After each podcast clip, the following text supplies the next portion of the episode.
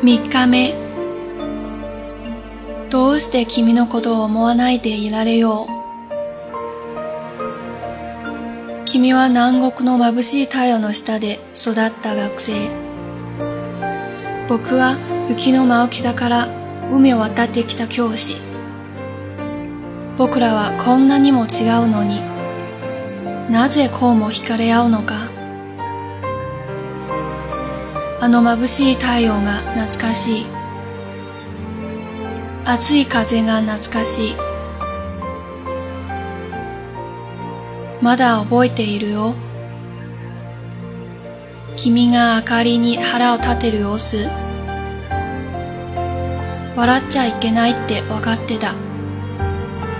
でも明かりを踏む様子がとても綺麗で不思議なステップを踏みながら。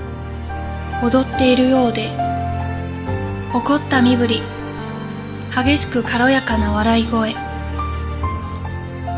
とも子その時僕は恋に落ちたんだ。